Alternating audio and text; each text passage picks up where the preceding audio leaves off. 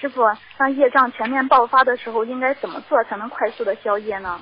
业障全面爆发的时候很简单，嗯如果全面爆发就是全面激活，那这个时候、嗯实际上激活之后已经造成的那个损害了、破坏了，对你已经没有办法。最好的方法，是不是？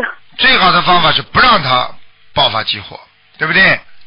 嗯师傅曾经跟你们讲过个故事，你听到过没有？扁鹊那个名医啊，中国的名医啊，嗯对不对啊？嗯那皇上问他了，你们家有三兄弟，医术都很高明啊，啊嗯啊，为什么只有你最有名啊？其他那两个人没名啊？他扁鹊就告诉他们，告诉皇上说，启禀皇上，我的大哥嗯啊，因为他的医术最高明，当人刚刚有这些迹象的时候，他就把人家治好了。嗯所以他没名气。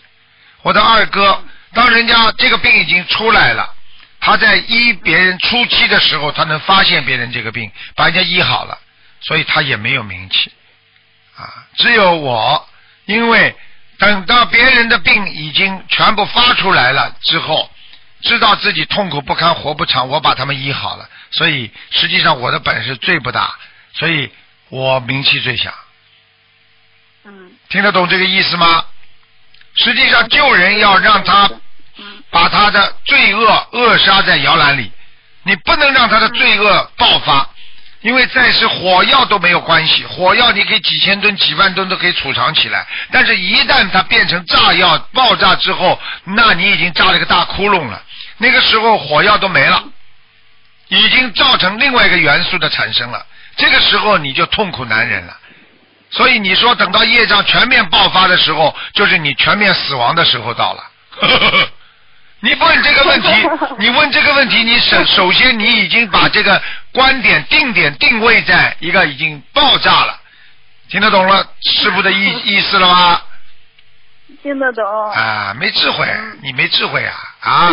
好好跟着师傅学点智慧吧真 没智。对，哎真的是这样，师傅越哎学越觉得您说的太对了。啊，你不能你不能让他爆发的呀！你说哎呀，师傅等到他全面爆发的时候怎么办？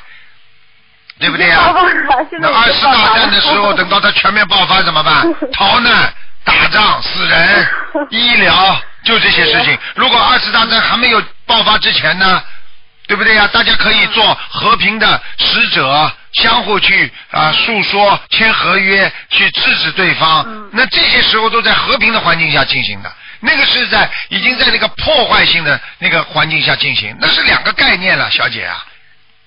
对呀、我们现在就在讨论，已经爆发了。对了，你爆发了嘛？就比方说你的感情运爆发了啊，那么就说明嗯你现在这个感情的那个那个那个啊业障已经激活了。那么你没办法了，你嗯只只有防范了，你没有没有任何，你只有就是说怎么样来修复的问题了，不是防范的问题了。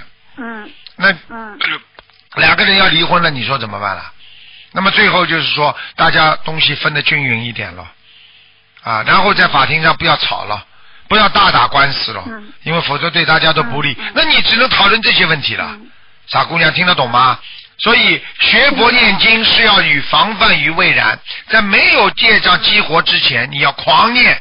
所以很多人嗯其实生了癌症再来找台长，实际上对他来讲已经是结束了，太晚了。对呀、你听得懂吗？我当然，你说台长愿意救谁？我当然要愿意救第一还没有生癌症的人。我跟他说，哎呀，你念经啊，他就不生了。他本来要生的，不生了。嗯那我拼命的叫那些不念经的人，我说你要，你就是刚刚刚刚查出来一点点，还不知道是恶性良性的时候，赶快放生啊！好了，一放生查出来是良性的了，啊，对不对啊？嗯好，等到你对。完完完全两个人已经已经要离婚了，那个时候台长只可能说哦，念念姐节奏吧，希望离了婚之后嗯。不要再相互攀扯了，不要再搞成像很多报纸上所说的啊，嗯对方对给对方更多的伤害啊，已经爆炸了，就不要再作死人啦，听得懂吗？对，听哎得懂了。那